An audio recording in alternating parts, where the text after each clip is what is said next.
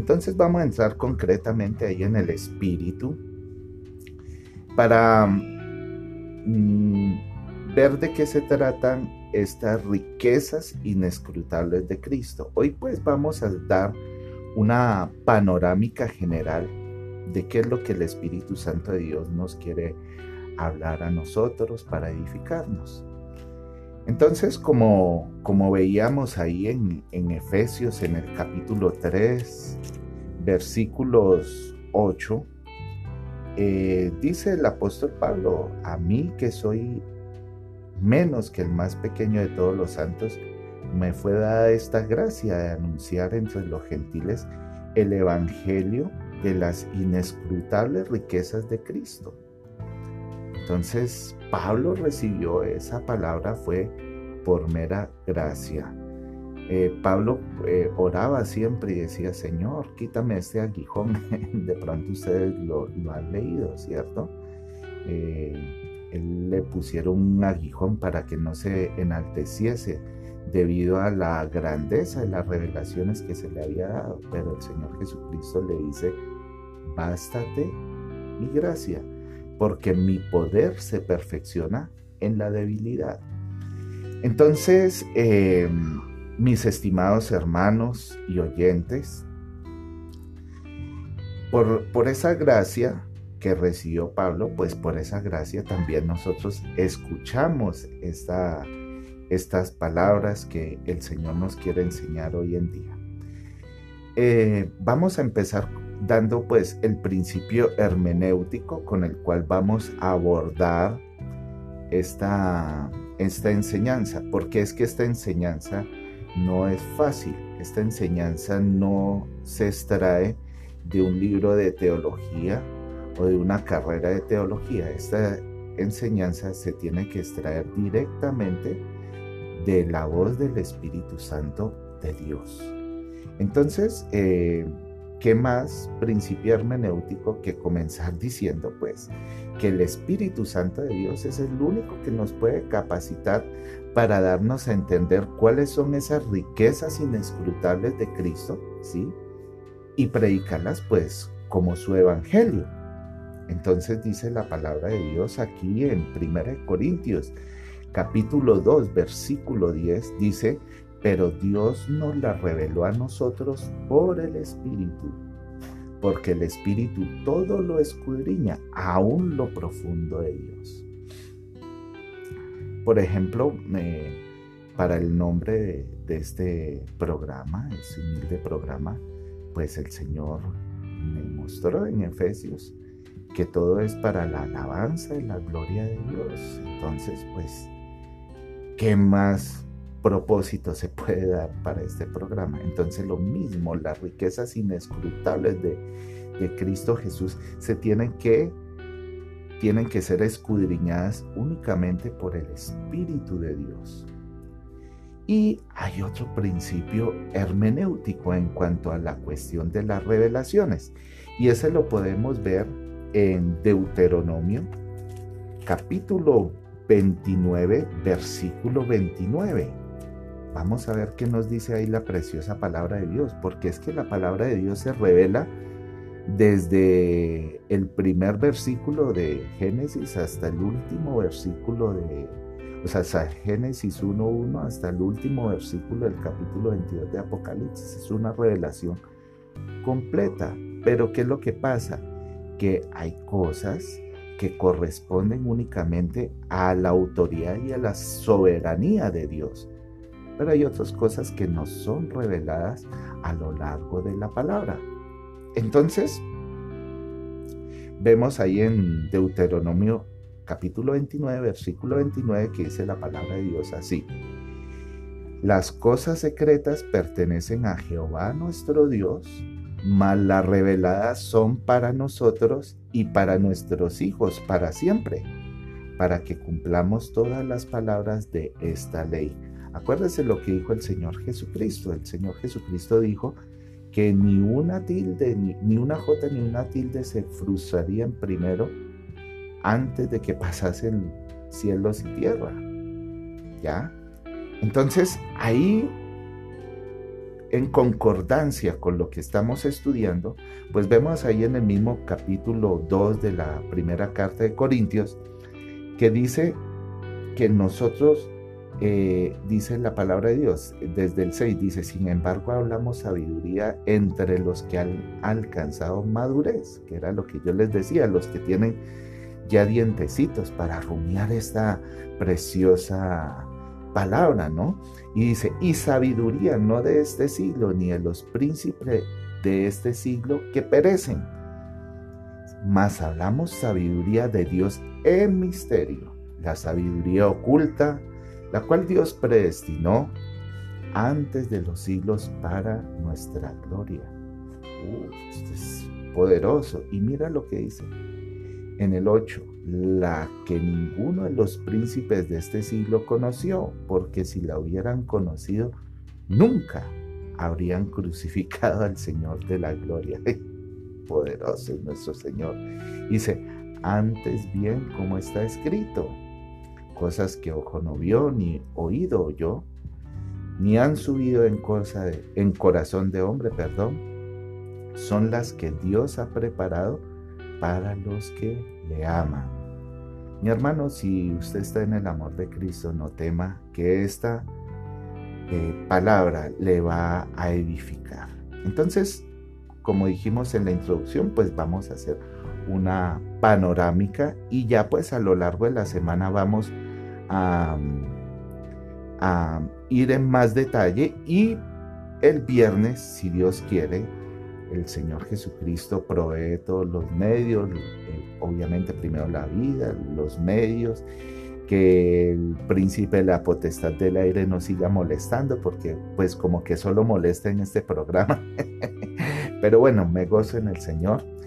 Y eh, rematamos pues con lo que el Señor le ha puesto en el corazón al, al obrero Yair Díaz, que nos va hablar y va como, vamos a concluir, como se dice, con cierre, con broche de oro, como de por ahí dicen, esta magnífica enseñanza que el Señor nos trae para, para, todos, nosotros los que le amamos, los que amamos su venida. Porque hoy hay más de un, uno que se identifica como cristiano, pero están como temerosos con la venida del Señor Jesucristo. Y pues yo les adelanto una cosa, lo primero que nos salva el Señor, además de eh, no enviarnos al castigo del lago de fuego y azufre, es salvarnos de este mundo corrupto y vil que está destinado a destruirse, mis hermanos, y eso debería ser motivo de alegría a nosotros. Nomás vean la corrupción que hay alrededor, mis hermanos, y ustedes no necesitan ponerse a pelear con, con el hermano Pedro, sino Solamente vean la palabra y lo que está escrito. Entonces, teniendo en cuenta estos dos principios hermenéuticos, podemos decir que eh, hay en Cristo, eh, el Señor Jesucristo, como dice la misma palabra en Efesios, eh, conocer la anchura, la longitud, la profundidad, la anchura, la longitud, la profundidad y la altura del conocimiento en Cristo Jesús, es una cuestión que tenemos que entrar únicamente por el Espíritu y para el Espíritu, desde el Espíritu y en el Espíritu. Es la única manera que nosotros podemos ver, así como cuando eh, Ezequiel le fue mostrar la visión de, la, de las aguas salutíferas, ¿no? Que iban iban ascendiendo poco a poco y hasta que él le tocó dejarse llevar por las aguas. Y eso es una revelación preciosa que el Señor nos da en la, en la cuestión del correr de esos eh, ríos de agua viva que corren en nuestro interior. Entonces vamos a Romanos 2.4 y vamos a ver la primera riqueza que tiene el Señor para nosotros, ¿no? Pues de las que el Señor me ha podido eh, mostrar, si hay más, con mucho gusto, pues no tengo problema aquí para, para admitir que tengo que ser corregido, pero primeramente por Dios, nuestro Padre, que por medio de su Espíritu, pues también escudriña mi espíritu y sabe lo que hay en, este corazoncito. Entonces dice la palabra de Dios, Romanos 2.4, o menosprecias las riquezas de su benignidad, paciencia y longanimidad, ignorando que su benignidad te guía al arrepentimiento. Oh, gloria a Dios. Hemos dicho toda esta semana que el arrepentimiento es don de Dios. Aquí mire, el Señor nos dice, o menosprecias las riquezas de su benignidad, paciencia y longanimidad, ignorando que su benignidad te guía al arrepentimiento. Mm, podemos definir con certeza que benignidad corresponde a, todo a toda la obra de Dios. Y la obra de Dios es benigna, ¿por qué? Porque produce frutos buenos. Entonces, ese es uno de los primeros atributos que debemos tener en cuenta por parte, eh, tenemos que conocer de Dios mismo. En boca del Señor Jesucristo, el Señor Jesucristo dijo que solo hay bueno uno y es Dios. Entonces, eh, de acuerdo a esa bondad, esa bendición, esa benignidad, pues eh, Él nos guía al arrepentimiento. El arrepentimiento es un regalo, mis hermanos. Tenemos que atesorar que tenemos esa capacidad de cambiar nuestra mentalidad por medio de la palabra de Dios y no estar conforme a la mentalidad de este siglo. Qué tristeza para no sé, pues creo que debe ser una tristeza ver a esos eh, cristianos jóvenes conformes a las modas y a todo lo que el mundo les muestra, ¿no? Obviamente por ahí dicen coloquialmente que, que la vaca no se acuerda cuando fue ternera, pero yo sí me acuerdo y pues sí, cometí muchos errores en mi juventud, pero Gloria sea al Señor Jesucristo que dice que acuérdate de tu Creador en los días de tu juventud para que cuando vengan los días en los cuales no tengas contentamiento, no te vayas a apartar del camino. Ah, qué hermosa la palabra del Señor. Entonces, lo primero que tenemos es las riquezas de su benignidad. Después, aquí en Romanos, en el capítulo 9, versículo 28, voy a tratar de acelerarle vemos que están las riquezas de su gloria, que eso es tremendo, las riquezas de su gloria. Una cosa muy importante, mis hermanos, algo, un atributo que el Señor tiene es su soberanía y dentro de su soberanía Él no comparte su gloria con nadie. Por eso es que tú no le puedes ayudar en tu salvación por más de que ayunes, ores, guardes el sábado, no comas cerdo, eh, eh, hagas cualquier otra cosa para acercarte al, corazón de Dios, eh, si no es guiado, si no es, si no es ordenado directamente por el Espíritu Santo de Dios, no hay por qué hacerlo, mi hermano, y eso está escrito en la palabra de Dios.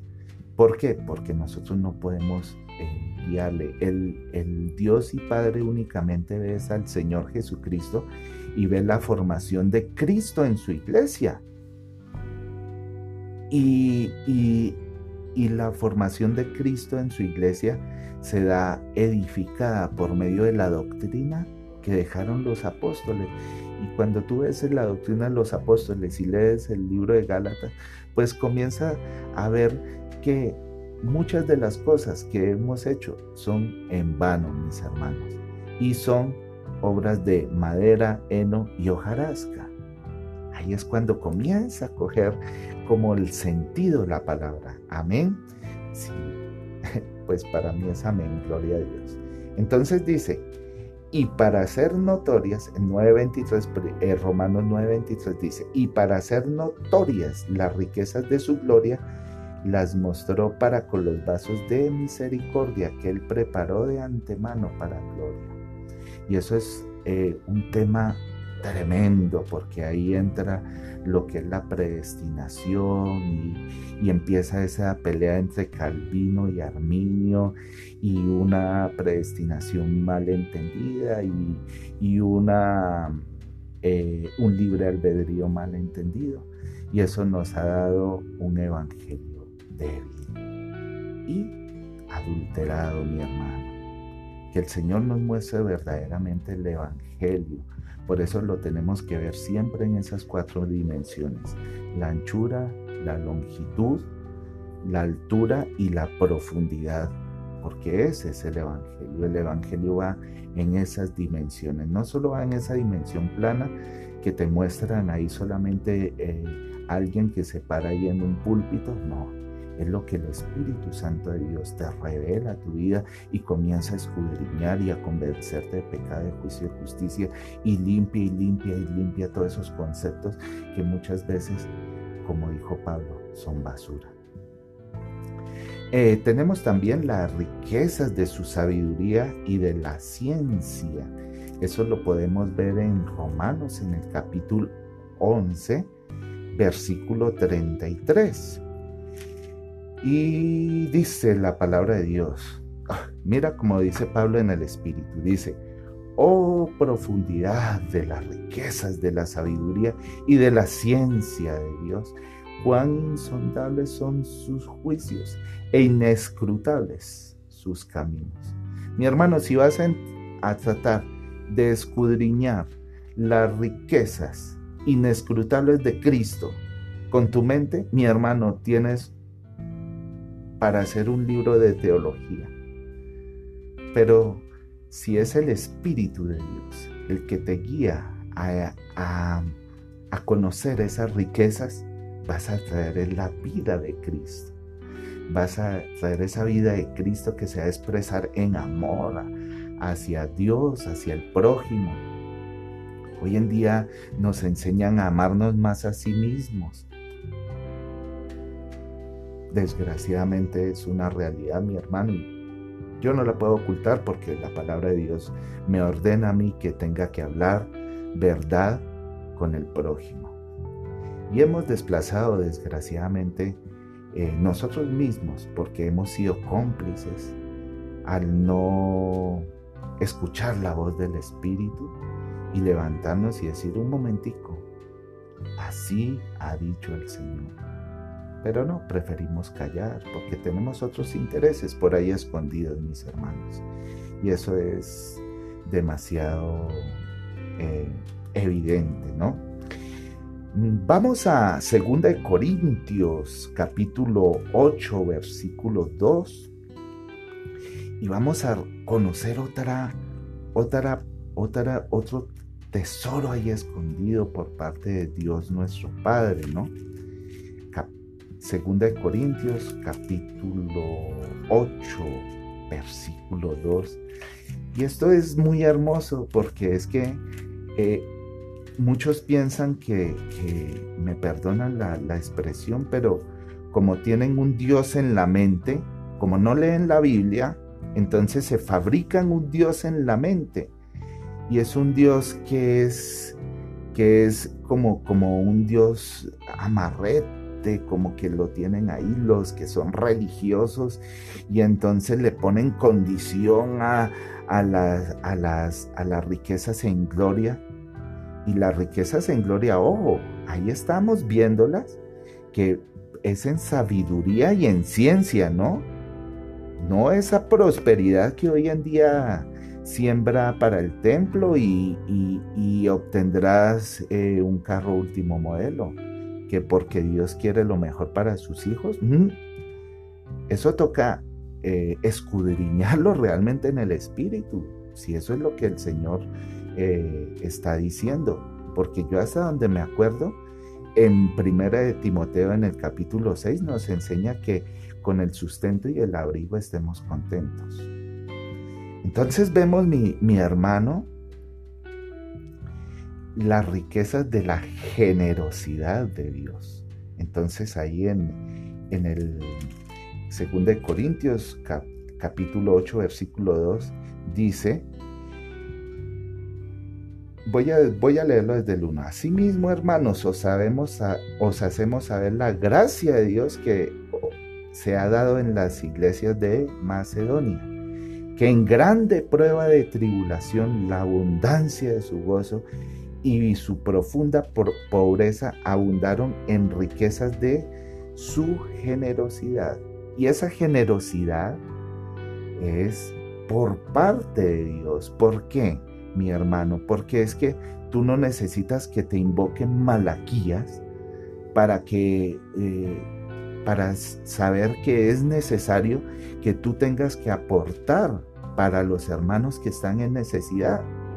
A Pablo en Gálatas, cuando le dan la diestra de cuando le dan la diestra de compañerismo, eh, Jacobo y Pedro, le dice, acuérdate de los pobres. Y dice Pablo que él ha hecho énfasis, él siempre se acordó de los pobres, pues durante todo el tiempo de su ministerio. Entonces, mis hermanos, tengamos en cuenta eso. Esa generosidad que habla ahí es esa, ese, es esa anchura de corazón que Dios dispone, ¿sí? Para que los hermanos, nosotros podamos eh, ser hechos a la imagen de nuestro Señor Jesucristo. Esas riquezas de generosidad que el Señor Jesucristo eh, tuvo para con nosotros cuando se despojó de su gloria. Él se despojó de sí mismo para venir a hacerse hombre y habitar entre nosotros. Y no solo habitó como el más, como un millonario, fue a disputar el, el reino de Herodes. No, no, no, no. Se hizo el más humilde. Y él sigue siendo el mismo carpintero que está ahí con sus tablas ahí puliendo, puliendo las tablas para que seamos el tabernáculo poderoso de nuestro Dios. Ah, bendito sea mi Dios, mi Rey. Y eso nos lleva aquí a Efesios 1.7, que es las riquezas de su gracia. Mm, la gracia no es libertinaje, la gracia es la libertad que tenemos para servir a nuestro Dios, para eh, andar en santidad. De eso se trata la verdadera gracia, no de, de, esa gracia que se predicó en algún tiempo y que hoy en día una de esas iglesias con un falso profeta por ahí eh, hicieron que eh, se pretendían llamar creciendo en gracia y crecieron más bien en desgracia, porque hasta los hasta sus prosélitos, porque no puede decir discípulos, porque discípulos viene de la palabra disciplina, entonces los discípulos, eh, ellos son prosélitos y prosélitos del maligno, porque se hicieron tatuar el triple seis. Hermano, si usted estuvo ahí en esa falsa doctrina y el Señor lo sacó, lo invito, métase candela en ese tatuaje y permita que sea más bien sellado por el Espíritu Santo de Dios, que es nuestro verdadero Señor. En Efesios 1.7 nos dice, nos dice la palabra de Dios, en quien tenemos redención por su sangre, el perdón de pecados según las riquezas de su gracia. Y por último, para terminar, y muy a tiempo, vamos rápidamente ahí en Hebreos, capítulo 11, versículo 26. Y vamos a encontrar una cuestión muy importante, que es, la, que es una riqueza ahí escondida Hebreos capítulo 11, versículo 26. Dice, teniendo mayores riquezas el vituperio de Cristo que los tesoros de los egipcios, porque tenía puesta la mirada en el galardo. El Espíritu de Cristo se manifestó a través de todos los hombres que nosotros vemos ahí en el antiguo pacto. Y mis hermanos, dio serias, eh, yo le digo chispazos, pueden decir escenas, pueden ser actos que todos fueron cumplidos en la persona del Señor Jesucristo. Entonces ahí está hablando de, Moisés, de Moisés. Pero eso eh, que hizo Moisés al rechazar llamarse hijo de Faraón, pues, ¿qué es lo que pasa? Es lo mismo que hizo el Señor Jesucristo en el desierto. Cuando el enemigo llegó a, a, mostrarle la gloria de los reinos, mi Señor ahí lo derrotó con espíritu y con palabra. Mis hermanos, entonces terminamos aquí ya con esta, este el programa de Dios, porque eso no es mío. al igual el Señor puede en cualquier momento poner otra persona aquí para que para alabanza de su gloria. El Señor es soberano y pues yo soy un hombre falible, un hombre, como dice la palabra de Dios, sea Dios veraz y todo hombre mentiroso. Yo solamente le creo a Él y te invito a que tú también le creas. Padre amado, en el nombre del Señor Jesucristo, te doy gracias, mi Dios, porque hoy terminamos una vez más una emisión de este programa, Señor. Bendice a todos los que lo escucharon, así sea una sola persona. No interesa, Señor, porque yo sé que tú fuiste el que la eligió, Señor Dios Todopoderoso y bendito, para que eh, comenzara a ver que hay algo más allá de lo que nos han dicho en las diferentes teologías, sino que está el verdadero conocimiento y el verdadero conocimiento está en tu Santo Hijo, nuestro Señor Jesucristo, a quien tú diste, aun siendo nosotros enemigos tuyos, para nuestra salvación, redención, justificación, regeneración, glorificación.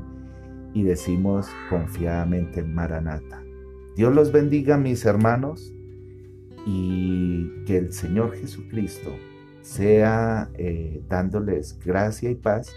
Los espero el día de mañana a las 6 de la tarde en este su programa para alabanza de su gloria.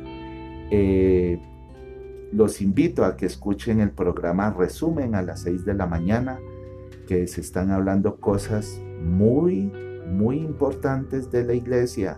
No la echen en saco roto las, las exhortaciones que pone en boca del hermano segundo Cabanzo. Dios los bendiga. Gracia y paz de Dios nuestro Padre y del Señor Jesucristo, su Santo Hijo, amado, grande, maravilloso y celestial, en el cual tenemos todas nuestras esperanzas puestas.